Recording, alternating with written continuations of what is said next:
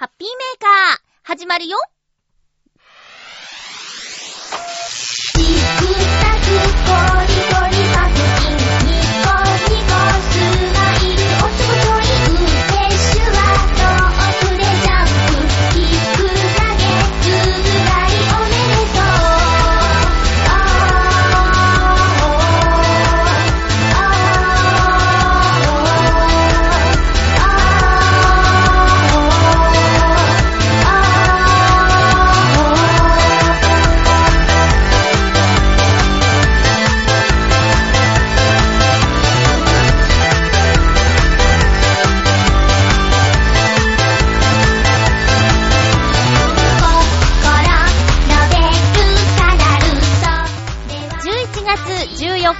ゆっちょのハッピーメーカー。この番組は、ハッピーな時間を一緒に過ごしましょうというコンセプトのもと、ちょあへよ .com のサポートでお届けしております。告知をずっとさせていただいていた、市民活動フェスティバルが無事に終了しました。今日はその話を中心にお送りしていきたいと思います。最後まで1時間、よろしくお願いします。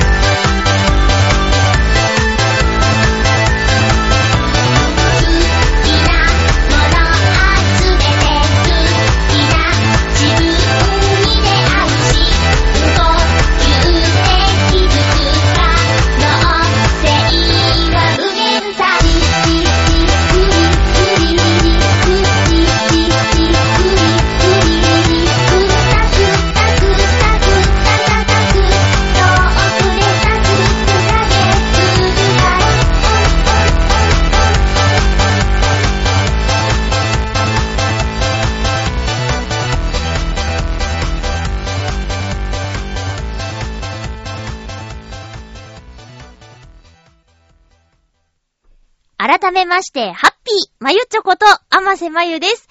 11月11日土曜日に行われました浦安市の市民活動フェスティバル無事に終了しました。会場に来ていただいた皆さん本当にありがとうございました。そこで初めてお会いした方も今日この放送を聞いていてくれているのでしょうかどうもウクレレで歌ったあませまゆです。よろしくお願いします。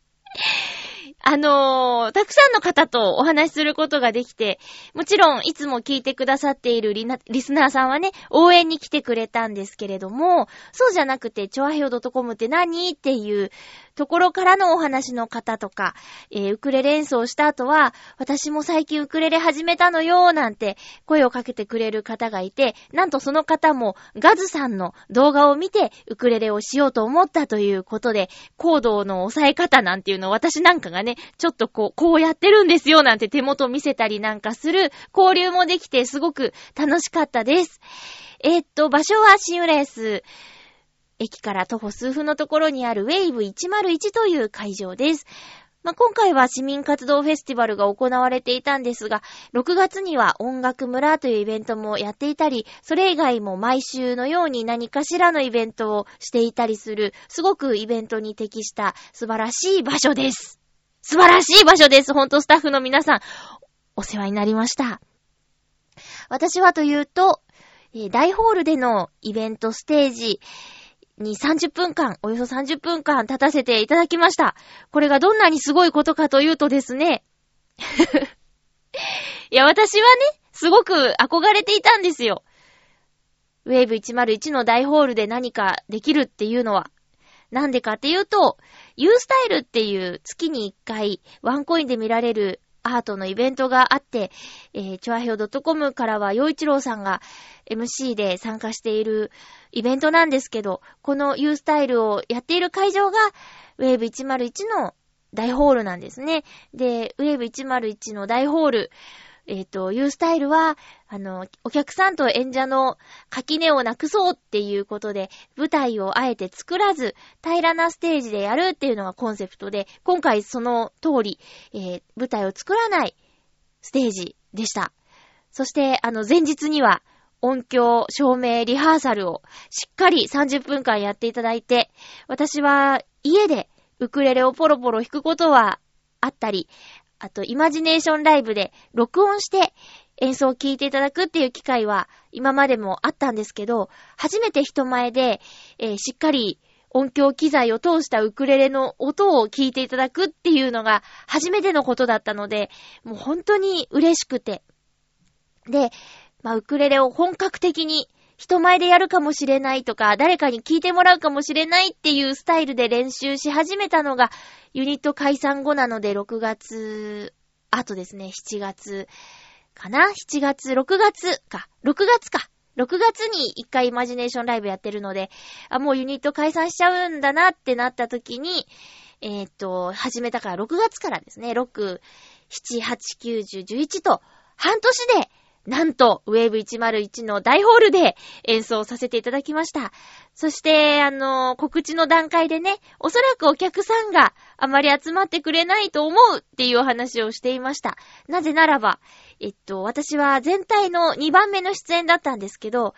えー、1番目と3番目が割と大人数の40人、50人規模のダンスのステージだったんですね。で、ダンスはやっぱり、あの、たくさんの音とか、えっ、と、明るい、ハイテンションな感じのステージになると思うし、4、50人出演するんだったら、その親御さんとかお友達が、えー、会場に来ると思うけど、私、出演人数一人だし、で、ウクレレの一つの音、ポロポロと、しかも、すごい技術があるわけじゃない人だから、うん、あまりお客さん来てくれないんじゃないかなって、正直不安だったんですけどね。始まる前に私の会社の同僚や親友やお友達が来てくれてたり、リスナーさんが来てくれてたりして、ちょっと勇気が持てて、あ、そうか、5人はいるみたいな感じでね、ほっとしたんですけど、あ、中でもね、私のお母さんがもうね、来るって言ってなくてサプライズで当日登場するっていうね。私が会場に向かってる途中に LINE が来て、今から行きまーすみたいな感じで、どこにって返信したんだけど、新浦安にってことでね。私も割かし、あの、人を喜ばせたりとか、驚かせたりすることは好きな方だけど、あ、この人のせいだなと。DNA がそうさせるのかというふうに今回のことで改めて思いましたが、お母さんはわざわざ岡山から来るのでね、えー、来てくれるならご飯ぐらい一緒に食べたいなっていうのが正直なところで、あの、もし来るんだったらそれなりのスケジュールを立てていたのに、びっくりしましたよ。急に来るから。だからご飯も食べられないで、本番終わったらすぐ、じゃあ行くからみたいなね。舞浜寄って帰るからみたいな感じで行ってしまいましたけどもね。元気なお母さんですよ。そんなこんなで、あ、そうか、5、6人は会場にいて、私の演奏聞きに来てくれた人がいるんだって、ちょっと勇気を持って会場に入って、で、前のダンスの方が終わったので、ステージにどうぞっていう感じで招かれて。で、はっと顔を上げると、椅子が並んでるんですけど、割と埋まってて、なんならちょっと立って見てくれてる方もいて、うわ、人がいっぱいいるなんてちょっとびっくりしちゃって。で、よし、やるぞと。で、私は何をするときもそうなんだけど、例えばナレーションのお仕事で原稿を読んでるときも、その原稿に集中していれば割と噛まないし、あの、しっかりできるんですけど、あれなんかここ日本語おかしくないとか、ちょっと余計なことを考えた途端に、噛んだり読めなくなったりとかするんですよ。で、同じようにウクレレの演奏も、あの、家で練習してる時からそうなんですけど、あれ？ご飯のスイッチ入れたっけ？って弾いてる最中にふっと別のことを思ったりすると、あれあれ？って手元が狂ってしまったりするんでね。今回はもう本当に大勢の方がいらっしゃったし、チョアヘヨの代表ということもあったんで、どうしてもその演奏を止めたりとか、わちゃわちゃわちゃってなったり、あ、あとかってなりたくなかったんですよ。で、集中しようと思って、あまりお客さんの方を向けなかったんですけど、まあ、しっかり、しっかりやろうっていう感じで。でも、途中から楽しくなってきて、楽しかったです。終わってみて。で、私自身も感じていたことだし、演奏後に言われたことでもあるんですけど、えっ、ー、と、まあ、持ち時間が30分で私11時スタートだったんですけどね、えー、ダンスの方が11時までやったので私、じゃあセッティングして始まるってなったのがもう、えっ、ー、と、11時 2, 2分3分過ぎてたんですよ。で、そうなってくると、あの、ちょっと、急がなきゃって、えー、何を、どの順番でやるって曲目リストを、スタッフさんに提出してたので、急にカットするのもなぁなんて思って、全部やるにはと思ったら、テンポアップをしてしまって、で、せっかくウクレレなのにゆったりしてなかったですねって、リスナーさんからも言われちゃって、自分でもね、あの押したから、急げっていう気持ちはあったから、あ、やっぱりちょっと曲詰めすぎたかなーっていうのは反省点でありましたね。でも全部やりたかった曲だし、あのー、他にもやりたかったけどカットした曲もあったので、あれがギリギリです。そして選曲も、まあ、あのー、大きくずれてはなかった様子でよかったです。ちなみに何をしたかというと、えー、順番に言いますと、なんとなくなんとなく、恋、えー、ダイヤモンド、勇気100%、上を向いて歩こう、ファミリーソングっていう6曲をやりました。6曲中2曲が星野源さんの曲っていうのはね、ちょっと迷ったんですけど、でもやっぱり星野源さんって、えー、知ってる方多いかなっっていうのと、あとは、チョアヘオ .com のチョアヘオは好きですっていう意味なので、私が今一番好きなアーティストさんの曲を大ホールでカバーさせていただいたっていうのが、もう自分のやりたいことやったっていう感じで、えー、後悔はしていません。し、会場の方のノリも、まあ、悪くなかったよと、後で聞くと、えー、上を向いて歩こうとか、あと、勇気100%は歌ってる人とかもいたよっていうことで、ほっとしています。そんな、えっ、ー、と、ウクレレのライブのえー、会場の様子というか、会場に来ていってくれて、感想メールをいただいているので、ご紹介させてください。いや、本当にね、久しぶりにお会いした方や、初めてお会いした方もいてね、リスナーさんで嬉しかったよ。でもこの方は、私がステージに立つよって言うと、もう解禁賞で必ず来てくれている方です。ハッピーネーム、ミンチさんです。ありがとうございます。ライブの感想ということでいただきました。まゆっちょハッピー、ハッピー、ミンチです。どうもです。市民活動フェスティバルお疲れ様でした。大ホールのウクレレライブで、これまでのイマジネーションライブでの演奏曲を聴いてきました。どの曲も配信時より上達しているのを感じました。ああ、よかった。勇気100%と上を向いて歩こうでは、周りのお子さんやおばあ様方が楽しく反応してくださっているのを見かけました。個人的には、まゆっちょがラストにファミリーソングを選んで歌い切ったところが一番盛り上がりポイントでした。楽しく演奏して歌っているまゆっちょが応援できてよかったです。ありがとうございます。こちらこそありがとうございます。市民活動フェスティバル自体も楽しい催しで、昼からもいろいろなブースで、浦安周辺コミュニティの皆さんから活動内容のお話を伺うことができました。浦安は音楽村もそうでしたが、地域コミュニティが活発で良いですね。改めて市民活動フェスティバルお疲れ様でした。引き続き、イマジネーションライブ含めて応援していきます。ということで、ミンチさん、ありがとうございます。そうですね。あの、イベント自体、大変盛り上がって、えーと、たくさんの団体の方が前日、飾り付けにやってきて、あと舞台の方はリハーサルをしてっていうことで、えー、日頃の自分たちの活動を知ってもらいたいなっていう純粋な気持ちからやっているのを感じられるイベントですよね。もちろん支えてくださっているスタッフの皆さんや、チョアヘオ .com のめぐみさんは総合司会をしていてね、えー、ブースであまり会うことができなかったとは思うのですが、えー、大活躍です。局長と私とチョアヘオブースにいさせてもらって、スタンプラリーのイベントがあったんでね、チョアヘオ .com のチョアヘオはどういう意味でしょうかっていう3択のクイズを設けて、正解してくださった方にスタンプを押すっていう、お役目と、あとは、興味を持って展示を見てくださってる方に、えー、説明をするっていう立場でやらせてもらいました。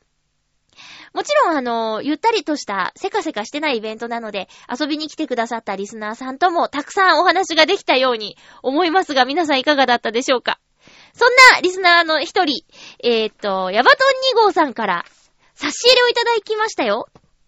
その前に告知しますって約束した皆さんの告知をしようかな。え、たくさんの団体が参加してくださっていて、で、チョアヒョ .com ですって挨拶しに行って、で、ウェブラジオなので何か、あの、伝えたいこととかあったら引き受けますよっていうことで、えチラシをいただいたんですけども、まずは、主催は浦安市スカウト連絡協議会の皆さん。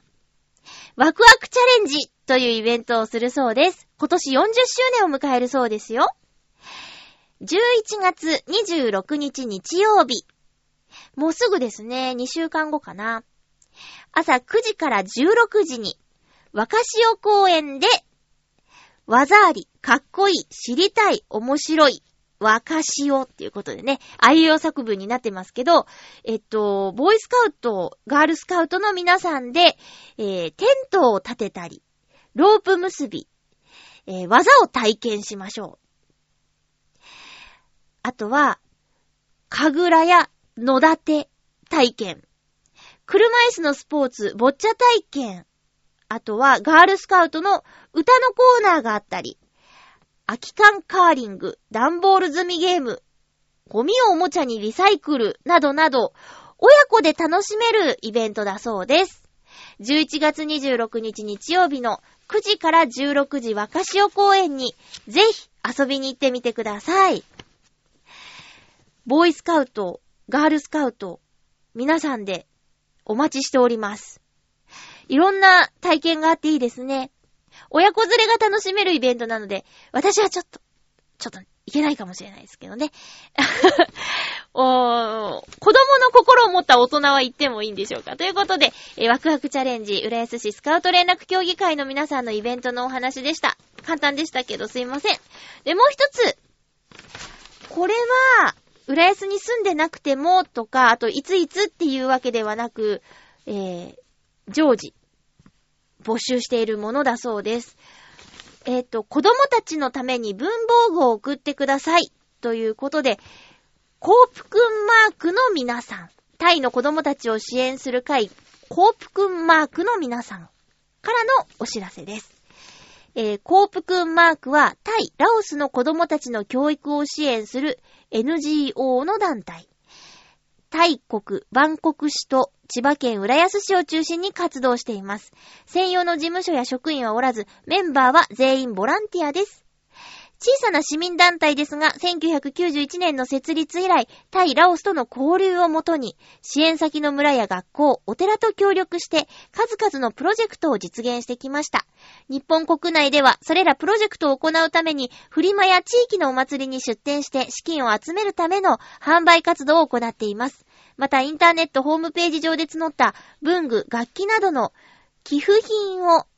支援先に送る活動、日本に住む在日タイ人同士の交流の場を作る活動、タイ文化を地域に紹介する活動なども行っています。ということで、すべてはコープくんマークで検索して、コープくんマークのホームページに詳細は書いてあると思うんですけれども、簡単に今、協力をお願いしますということで募集している内容をお話ししますと、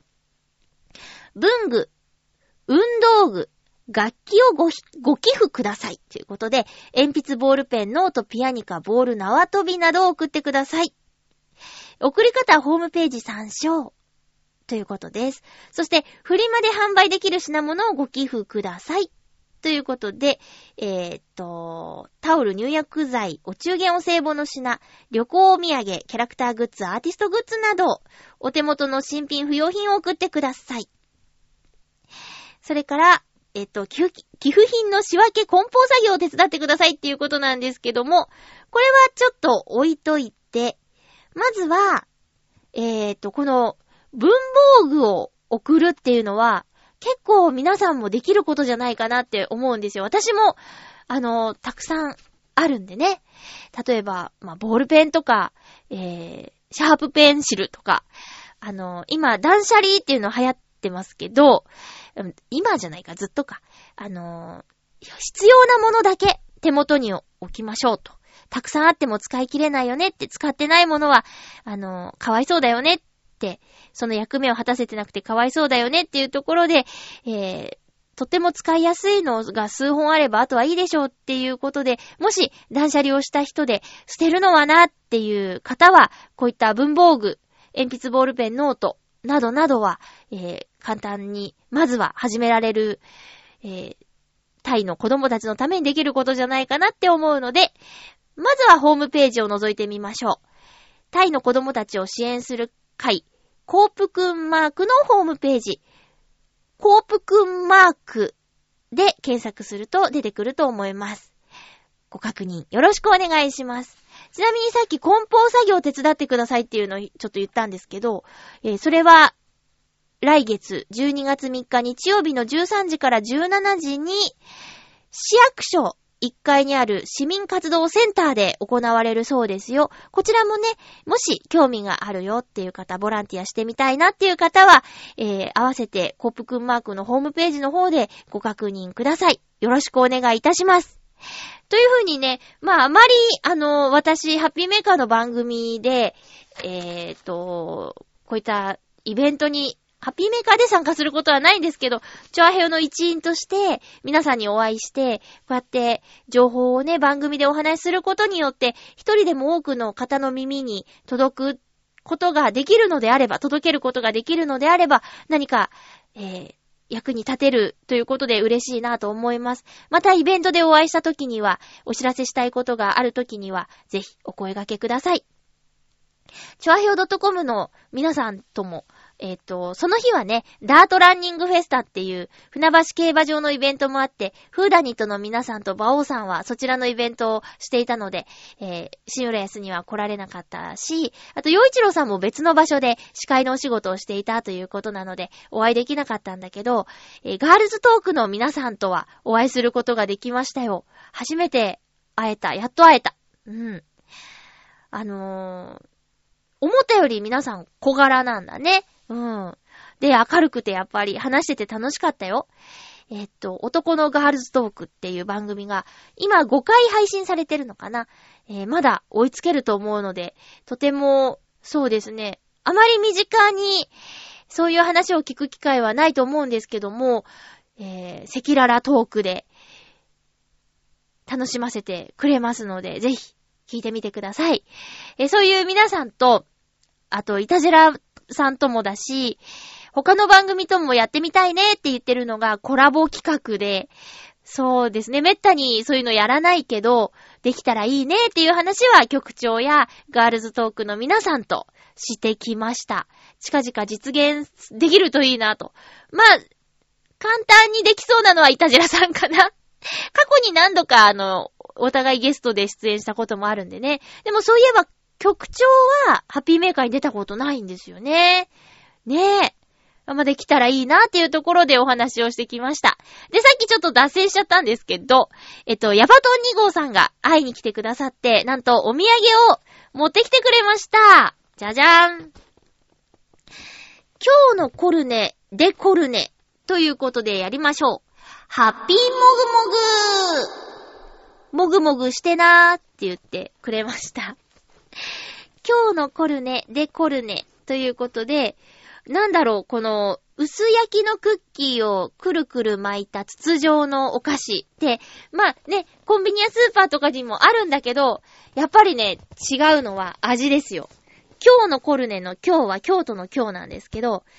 きなこ、あずき、抹茶、ゆず、黒ごまとあります。これは美味しそう。しかも、色が綺麗。どうしようかな。あ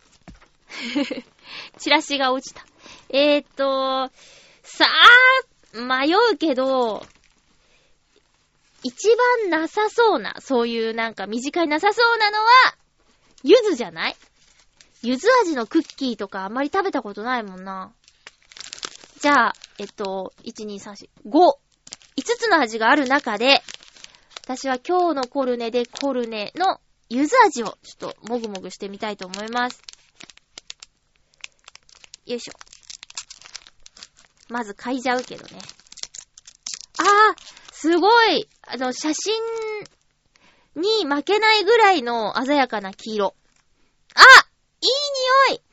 最近私ね、柚子茶をよく飲むんですよ。柚子ジャムをお湯に溶かすだけなんですけど、柚子好きなんですよね。あ、いい匂いだ。ただきます。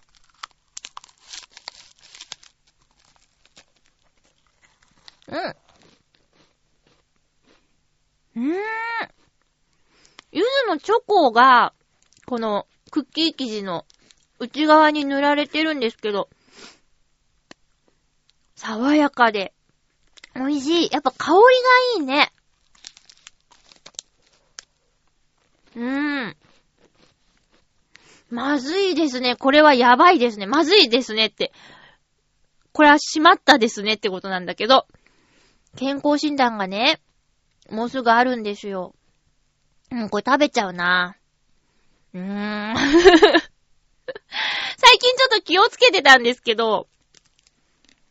これスイッチ入っちゃったな。うん、美味しい。もう一つね、灯籠チョコレートっていうのもいただいちゃって。灯籠の形してて、お上品なチョコレートで、それは、えー、ミルクチョコと、ストロベリーと抹茶味かな。さっきね、一個ミルクチョコ食べちゃった。美味しいの。やっぱりそういうお土産品のチョコって、口どけが違う気がするんだよね。その辺で売ってるやつと。うん、あ、食べちゃった。美味しい。今日のコルネでコルネで検索してみてください。あ、それかちょっとツイッターにあげようかな。うん。実はね、ヤバトンさんが、紙袋を二つ、はいってやって、どっちがいいって、大阪土産と京都土産って出してくれたんですけど、大阪土産の方には、タコパティエが入ってたんですよ。いやタコパティエ最近食べました。めちゃくちゃ美味しいですよねって言って、じゃ食べたことない方をいただきますってことで、こちらをチョイスさせていただきましたけど、あのね、正直ね、タコパティエも迷いましたよ。だってまた食べたいなって思ってたんだもん。でも、この面白いタコパティエを拡散したいなと思って、私は身を引きましたよ。でも、この今日、今日のコルネもすっごい美味しい。ありがとうございます。えー、っとね、ヤバト2号さんは、あのー、関西にね、お住まいでね、豪快で楽しいリスナーさんなんだけど、あのー、まゆっちょを地元のテレビで見たよって、ジェイコムで見たよっていうお話をしてくれて、なんか、なんだっけ、浦安を紹介する番組で、以前私が、えっ、ー、と、郷土博物館に洋一郎さんと行った時の映像が流れたらしい。あれ見たことある人が映ってるっていうことで、ツイッターに載せたよって、えー、言ってたんですけど、後でチョアヘオの、あの、ツイッターがリツイートかけてくれてて見たけど、あれ私ですね。完全に私ですね。どこで使われるとかお知らせないもんなんだね。まあいいんだけどね。うん。あと、あの、私がナレーションをしている漫才大行進ゲロゲーロっていう番組も、あの、ヤバトンさんの住んでいるところで放送されているみたいで、嬉しいのが、あれなんかこの声聞いたことあるなと思ってエンドロール見たら、まゆっちょやったわーっていうやつが、聞いたことあるなって思ってくれたのがすごく嬉しくて、しかもエンドロール確認してくれてありがたい。しかもね、この千葉エリアだけじゃなくて、西日本でも j イコムのエリアで放送されてるんだね。さすがナイツ様。最高最高つってね。あー。ね、頑張っていこうと思います。ヤバトン2号さん。お菓子、ありがとうございました。以上、ハッピーもぐもぐのコーナーでした。それでは、お便りをご紹介していこうと思います。あ、その前に、新コーナーやらないと。浦安のお話タイトル、決めてなかったえー、このコーナーは、せっかく浦安から世界へ配信ということでやっているチョアヘヨ .com のハッピーメーカーなので、浦安にまつわる話を番組の中で、い、ワンコーナーやりましょうということで、先週から始まりました。浦安の話。もうちょっといいタイトルないかな浦安の話まあ、今回に限って言えば、前半ずっとね、市民活動フェスティバルのお話をさせていただいたから、えー、浦安の話をしていることにはなるんですけど、でも、コーナーとしてちゃんとやっていくために一つお話ししましょう。先週、焼肉のいちりっていうお店行きました。ひらがなで、いちりっていうお店なんですけど、えー、このお店との出会いは、浦安バルガイっっていうイベント、10月に行われた、なんて、なんだ、はしごするイベントの、食イベントの中で訪れたお店です。で、バルチケットっていうやつがあってね、3枚綴り、5枚綴りってあるんですけど、だいたいお酒一杯と、えー、おすすめメニューが提供されて、えー、チケット1枚あたりの値段で計算すると850円ぐらいかな。で、えー、いろんなお店を回ってみましょうっていうイベントなんですけど、その中で、一里さんに行ったんですけど、絶対850円じゃこれ赤字ですよっていうぐらいに、すごいメニューをいただいたんですよ。まあ、焼肉屋さんなのでね、ドリンクと、えー、スープと、あと、生のお肉が出てきて、ジュージューって焼く、焼いて食べるっっていう感じだったんだけど、え、もうこんなサービスしていいの？ってなって、しかも美味しかったので、これはまた訪れようと思って、えー、行ってきたんですよ。割とすぐ。また行こうって言って割とすぐ行ってきました。で、えっ、ー、とね、まあ、ここは奮発して、お店で一番いいコース、5500円の、えー、一番いいコースを頼んだんですけど、結果、とてもお得だということが分かりましてね。えー、そのお店でいいお肉がずらーっと15品ぐらい出てくるんですけど、私はお腹がいっぱいになって途中から一緒に来た友達にお肉をお願いしてしまいましたよ。どれも、なんだろうな、あの、タレをつけなくてもいいようなぐらいに適度に味がついていて、あとは、えー、レモンで食べたりとか、塩胡椒だけでいけたりとか、そういう感じでした。で、キムチとか、そういうサイドメニュー、野菜とかもあったりとかして、えー、あとご飯もつくし、スープも選べるし、えー、よかったです。で、たくさんお酒を飲む方は、飲み放題も別料金で付けられるんですけど、私と一緒にいた友達は、あまりお酒飲めないので、まあ、あの、飲み放題つけずに一杯注文したんですけど、もうずーっとね、お肉を焼いて食べて、ハフハフ言って美味しくて、全然もうドリンク減らなくて。十分でしたよ。とにかく今一番おすすめできる焼肉店は、新浦安にある、入船というエリアにある、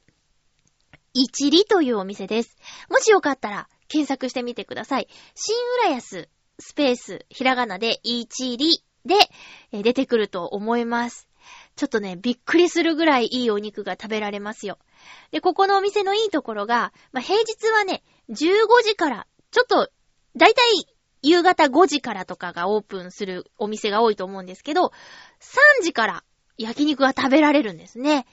で、私なんかは、ちょっとあまり夜がっつり食べる体になってないので、3時から焼肉がいただけるのはすごくありがたいんですよ。夜たくさん食べることが週の半分以上ないから、夜ご飯もりもりっていうのがね、あまり入らないんでね。ちょっと早めにいただけるのは本当にありがたいことでね。うん。っていうことで、今回は、えー、浦安の新浦安エリアにある一里のお話をさせていただきました。一等買いをしているお店だそうですよ。本当に美味しかったから、ぜひ行ってみてください。以上、浦安の話でした。では、お便りをご紹介していきますね。えー、っと。えい、えい、えい、えい。ハッピーネーム、青のインプレッサさん、ありがとうございます。まゆちょさん、ハッピーでございます。ハッピーでございます。さて、この放送が流れている頃、ついに、41歳になっておりますなおめでとうございます。お誕生日だったってことだ。41歳か。ちょっとお兄さんですね。去年もついに40歳になってしまいましたなみたいなことおっしゃってましたっけ？ねえ。いいじゃないですか。男は40からってね。言いますか？言いますね。まあ、男はとか女はとか関係なくて、こう、いいんじゃない ?40 歳ぐらいなってきたら落ち着いてきて。私はもう早く元気なおばあちゃんになりたいよ。なんか、周りに言われるじゃないですか。40代ぐらい、30代後半から40歳前半ぐらいまではさ、なんか、あやあやこうやこうや言われるでしょ？だからさ、早くね、もう、みんなが何も言わないような年齢になりたいよね。もうでも、あの、あんまりないかな。今何をガサガサしてるのかってさ、せっかくだからちょっと、ウクレレ弾こうか。あの、ちゃんと繋いでないけど。しかも準備しとけっちゅう話だよね。すいません。もぞもぞつって。よいしょ。お誕生日の歌はいいんでしょ？放送しても。ね。よいしょ。できるかな？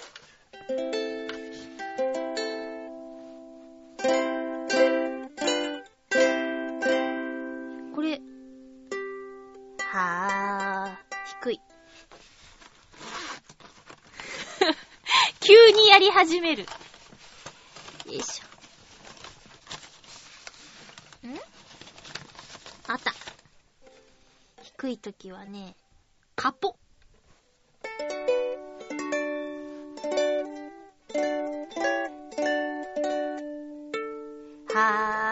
ー、Happy birthday to you、Happy birthday to you、Happy birthday dear、青のインプレッサーさん。あれ？ Happy birthday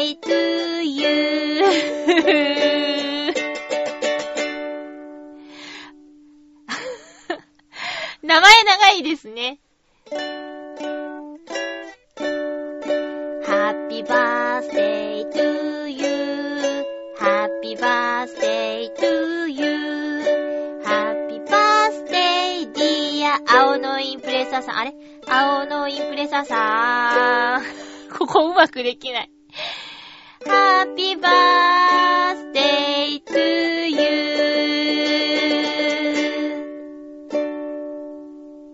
すいませんでした。急にやっちゃった。はーい。自分で楽器ができるとね、こういう、練習します。改めてお誕生日おめでとうございます !41 歳えー、っと、続き。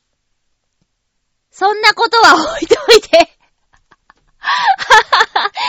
ああ、置いといちゃった。そんなことは置いといて。もう年賀状の季節ですな11月か、そうか、もう発売されてますね。今年は年賀状を注文しすぎて大赤字。へえ。というのは、来年の同窓会に向けてお渡ししたいので、何人来るかわかりませんのでね。でも問題が、使っている画像をどうしようか困っておりますな。うん。今年撮影してきたレーシングカーの写真でも使いたいけど、そうなってくると1万円超えちゃいます。どうしましょう。年賀状は例のカメラ屋さんに注文を出しており、気になる彼女と喋りたいですね。ということでありがとうございます。うーん。何枚ぐらい？私あの、結婚した年に、えーっと、印刷を、なんていうか、プロというか、そう業者さんにお願いした年賀状を作ったけど、めっちゃくちゃ楽だったよ。だって、住所も、連絡先も、印刷してもらっちゃってて、こっち側のね。宛名だけ書けばよかったんだもん。あと、一言メッセージ。で、やっぱり自分で印刷するよりもガシッとした感じになるし、綺麗だし、結婚報告の年賀状ね。あれすごいいい出来だったんですよ。いや、でも、どう考えるかだよね。まあ、年賀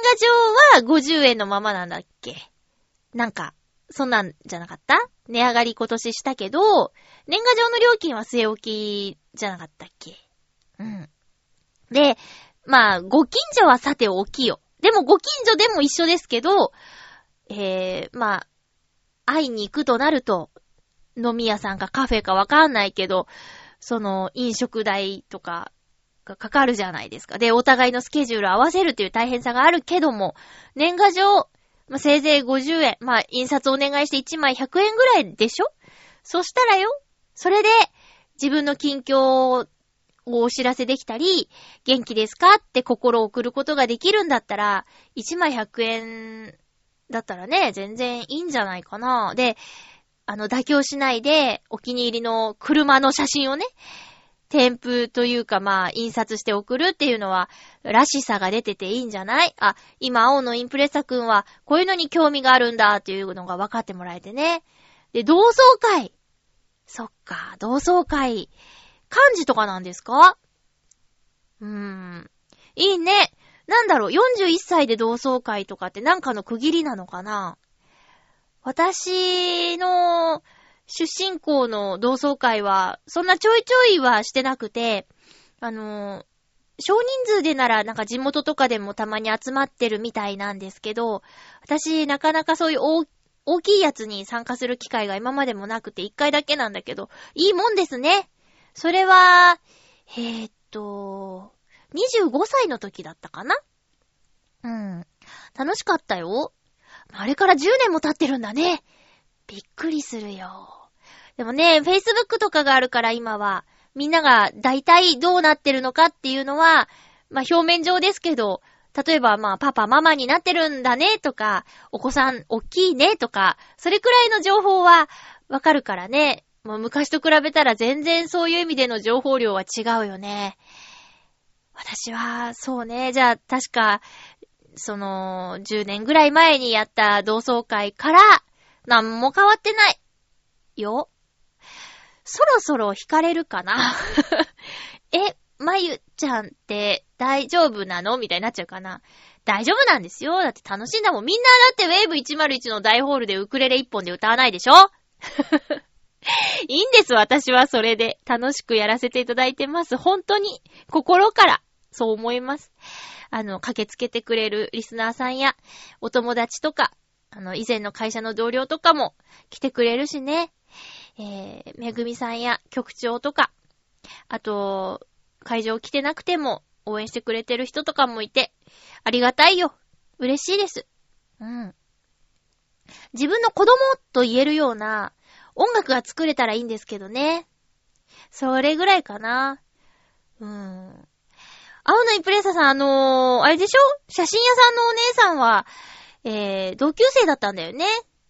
だったら、同窓会楽しみだね、とか、そういう話で、行っちゃえ行っちゃえ 普通にですよ、普通に。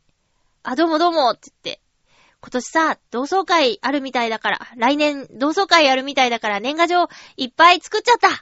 送りたいな送ってもいい？みたいな感じで。いけるよ私全然知らない人だと思ってずっと話してたから。ねえ。全く知らない人と店員さんの関係はなかなか難しいかなって思ったんだけど、大丈夫だから。多分。ちゃんと知ってる人同士だからさ。頑張って、いろいろ。私年賀状、なんも、なんも用意してないなでも、何枚かは書かないとね。もしリスナーさんで、あの、まゆっちょから年賀状欲しいって思う方がいたら、メールに住所、本名とか書いて送ってきてください。えー、欲しいって言った方には、あの、送らせていただこうと思っています。大したものじゃないですけどね。えー、日頃の感謝を込めて、お待ちしております。えー、続きまして、ハッピーネーム、七星さん、ありがとうございます。まゆっちょ、ハッピー、ハッピー、おばあちゃんに、太ったねーと言われ、運動を続けている七星です。前回、太極拳をしていると書きましたが、それに加え、筋肉トレーニングも加えました。とりあえず今日は何回したとか、あと、朝昼晩、間食も含め、何を食べたか書くことにしました。そうすると、間食の量は減りました。ジムとかに通わなくても、ちょっとずつですが減らすことはできそうです。と、筋肉痛の中、これを書いております。それでは、ということでありがとうございます。遊びに来てくださったリスナーさんともね、ジムとかダイエットの話になりましたよ。楽しかった。えー、全力で、某ジムは止められましたけどね。あの、朝昼晩間食何を食べたか書いていますっていうのは、レコーディングダイエットって言ってね、あの、自分の体の中に何を入れたかを見える化することはいいことなんだって。自覚するんだって、何を食べたか。で、ああ、食べ過ぎたなとかっていうのを、あの、ちゃんと客観的に見ることができるらしくって、とてもいい方法みたいですよ。ゲーム感覚にもなるだろうしね。今度はちょっとこれ減らしてみようかなとか。あまりにも急激に減らすと、やっぱり体にちょっと良くないので、えー、できる範囲でやっていきましょう。で、私も実はね、あの、家でちょっと筋肉トレーニングみたいなことをしてみたんですよ。そしたら、今まで全くやってないからなんですけど、すんごい効くんですよね。で、筋肉痛も出るから、筋肉痛が出るってことは、普段使えてないところが動かせてるっていうことで、効いてるっていうことだと思うから、そう、私はまだジムに行く手前なんだと思いました。まず家でやって、ダメだってなったらそっちですよね。家でやってがまあ抜けてるからさ。そっからですよ。で、今チャンスですよ。冬でさ、着込むでしょで、着込んで、なんかムクムクしてるなって思われてるうちに、体を締めて、春、身軽になった時に、あらっていう感じが理想ですよね。今はさ、気膨れててもいいんだもん、なんか。そういうもんでしょ、冬は。えー、ちょっと意識するだけで随分変わりますよね。ほんと、七星さんにとってはおばあちゃんの一言が、いいきっかけになってるよね。やっぱり、あのー、必要以上にあると、負担がかかるのは事実だから、なんか見た目とかじゃなくて、その、健康面でね、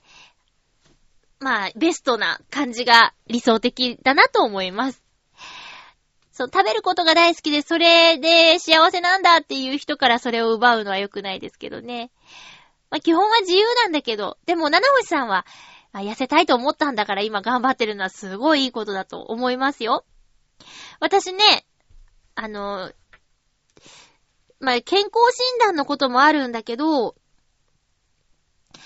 ちょっと、やっぱり意識しようと思って、お腹すくと結構食べちゃうしね。なんて言うんかな。スナック菓子とかも、もういたじらで美味しそうなん食べてたね。そのまんまコロッケとか、なんだっけ、いきなりステーキのポテトチップスとかめちゃくちゃいい音させて食べててさ、私もう今、今スナック菓子ちょっと我慢してるのに刺激されてしまったけども、えー、お腹が空いた時に、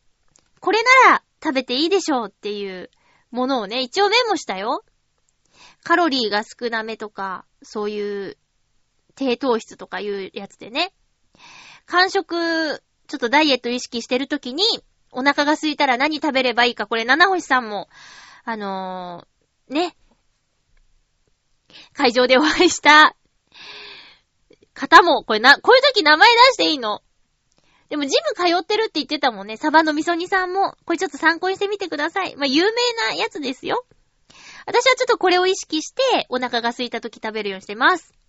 えー、大豆、こんにゃく、ささみ、イカ、スルメ、野菜全般、キャベツ、枝豆、チーズ、豆乳、ナッツ、豆腐、おから、海藻、キノコ、ツナ、フルーツ、きなこ、あずき、えー、シュガーレスガム、低糖質アイス、ココア、ヨーグルト。このあたりはまあまあ、あの、お腹が空いた時に体に入れても大丈夫でしょうっていうことなんですけど、あの、サバの味噌煮さん情報によると、さつまいもは結構糖質が高くて、あの、そういう意味では、完食に向かないというお話でございましたが。スルメあたりね、むしゃむしゃ、カジカジしてたら満腹中枢が刺激されていいんじゃない？あとね、最近あれ飲んでますよ。豆乳にきな粉を入れて飲むやつやってますよ。あれ、昔、昔っていうか、ちょっと前に、私の会社の同僚の女の子が、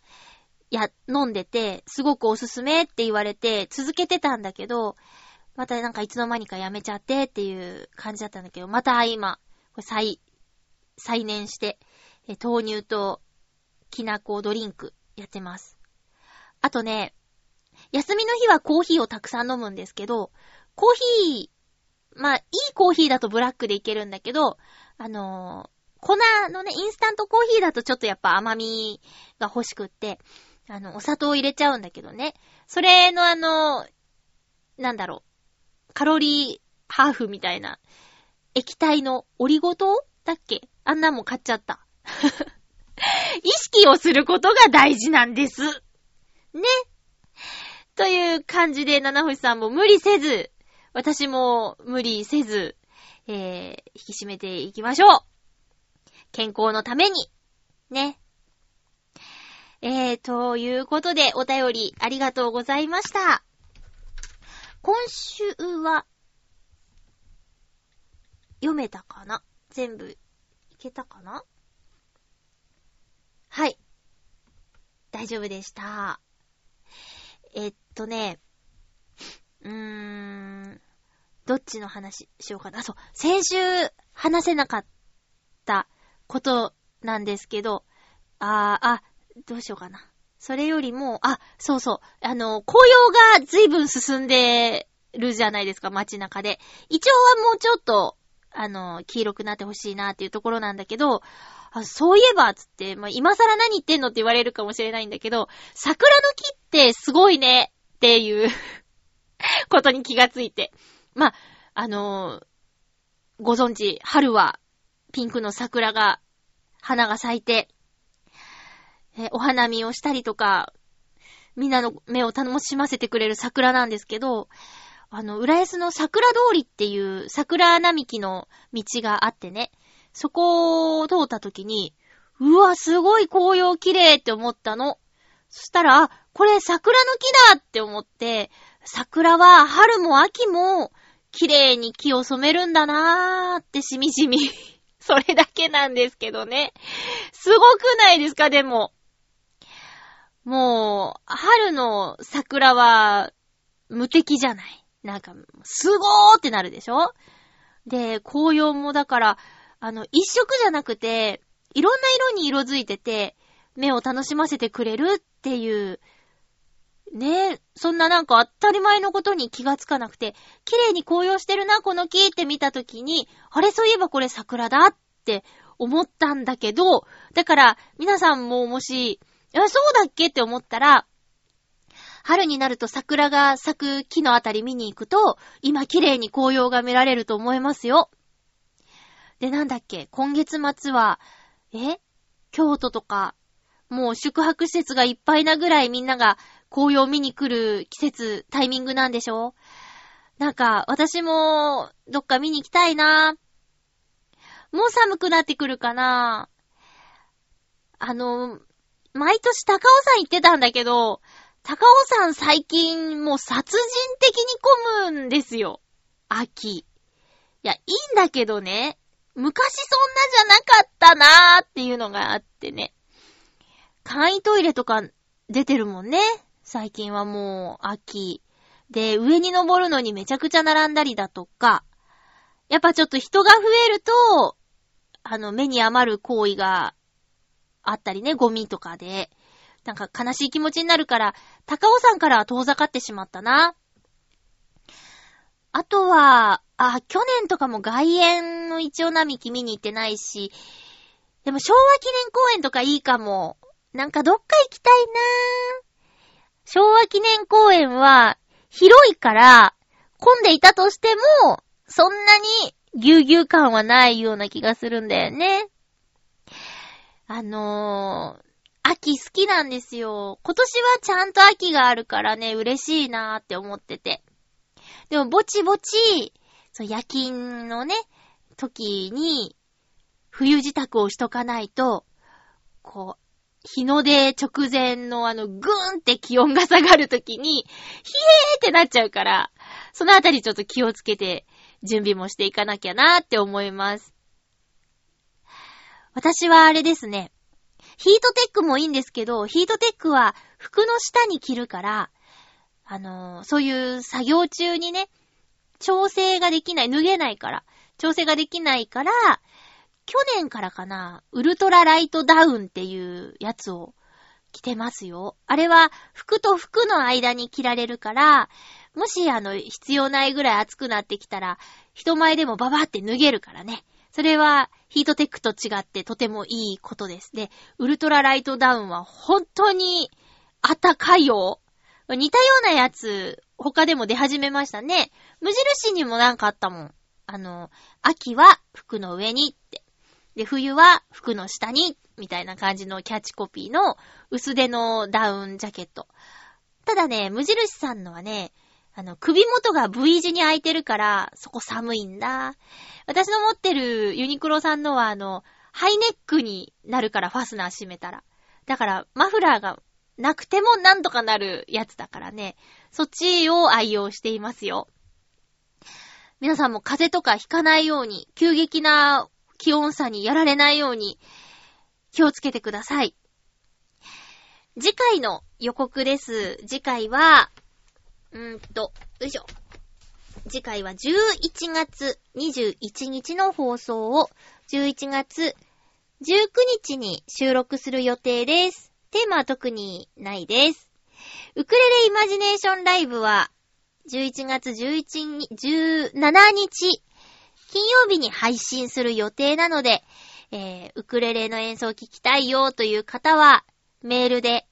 えー、送ってきてください。できれば、あの、チョアヘオ経由のメールじゃなくて、ハッピーメ .mail.gmail.com の方に送っていただけると、あの、返信で、あの、送ることができるから、そっちのが、あの、ありがたいですね。チョアヘオ経由のメールだと、あの、メールアドレスコピーして、入れてってやらなきゃいけないのと、あと、ウクレレライブ聞きますっていう、件名でちょっと迷子になっちゃうから、えー、件名ウクレレライブ聞きますで、えー、ハピメ .mail.gmail.com まで、ライブを聞く方は送ってきてください。これ、よろしくお願いします。ということで、お送りしてきましたハッピーメーカー。そろそろお別れのお時間です。えっと、今日また話せなかったことはね、面白かったことなんだけど、ちょっとタイミング逃しちゃったかもしれないな。えっと、無事に、ウクレレのライブも終わって、初めて一人で演奏して一人で歌っての一人の30分だったんですけど、やっぱり歌だけやらせてもらってたユニット自体は、あの、ありがたかったなっていうのも改めて思いました。演奏して歌って、時間も見て全部やるって大変だし、やっぱオリジナル曲は欲しいなって思いましたね。これからもじ、じわじわと頑張っていきたいと思いますので、応援よろしくお願いします。お相手は、まゆちょこと、甘瀬まゆでした。また来週、ハッピーな時間を一緒に過ごしましょう。ハッピー。明日には二人並んでいるよ。遠くまでも